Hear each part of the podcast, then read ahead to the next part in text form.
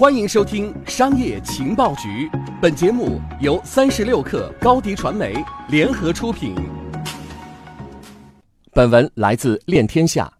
随着区块链热度上升，互联网格局开始被迫割裂成一个个分散的领地。最明显的标志是后者依靠其原有领域的地位，一旦有丝毫区块链化的动作，很快就被公众放大影响力。但区块链到底是不是巨头们通往更高级垄断的新船票？什么是更高级的垄断？互联网经过近二十年的发展，BAT 等巨头打造的生态已经潜移默化侵入至每个人生活的方方面面。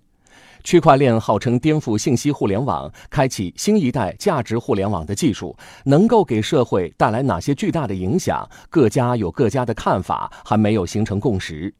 当前的区块链能支持巨头们实现更高级的垄断吗？有人对区块链技术发展阶段进行了一点零、二点零、三点零，甚至四点零的划分，并给出判断说，目前正处于区块链未来，但已流行的区块链底层与应用同时爆发式发展的二点零、三点零的过渡阶段。创新技术要给传统产业带来毁灭性打击的难度，并非易事。比如保险行业需要庞大的力量去组织营销、品牌建设、客户服务等等。其次是由于自身壁垒的不足，也很容易被既定行业的巨头反噬。新技术的研发普遍需要五至八年的周期。凭借天然的优势，区块链团队虽然可以容易进行融资，尽可能缩短周期，但区块链团队在创业过程中，由于行业前期的客观情况，更容易被其他技术，尤其是海外先进技术覆盖的风险。但凡新兴科技，不可能一上来就摧枯拉朽、改造社会，它需要一个成长过程。演进过程中，新的商业模式与既得利益者产生冲突时，也都会遭到巨头企业以就业、投入、竞争公平性等问题为理由的反对。从 BAT 对区块链低调而谨慎的公关也可以发现，在区块链发展前期，这些行业巨头不会也不需要大张旗鼓为区块链摇旗呐喊，建设好当前的互联网生态才是最重要的。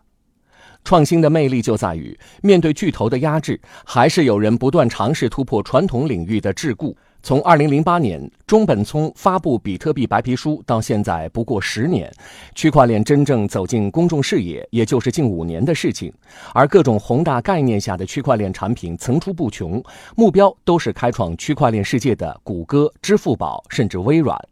至少从目前来看，巨头们不可能自己革自己的命。区块链在巨头寻求更高级垄断中的定位，暂时还是不能落后的同时，最好能起到锦上添花的作用。全球科技产业发展几十年，不管是电子产业、通信产业，还是互联网产业，中国进入这些新兴技术的底层搭建时间都相对较晚，以至于不能掌握这些产业规则制定、玩法的主动权。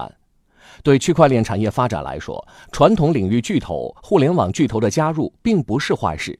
数字货币价格暴涨带来的泥沙俱下也好，部分价值投资者、投机者一夜暴富也好，我们最希望看到优秀创业者在经历蛰伏后，突然有一天也能火起来。毕竟，区块链给了中国一个超越美国和西方国家的机会。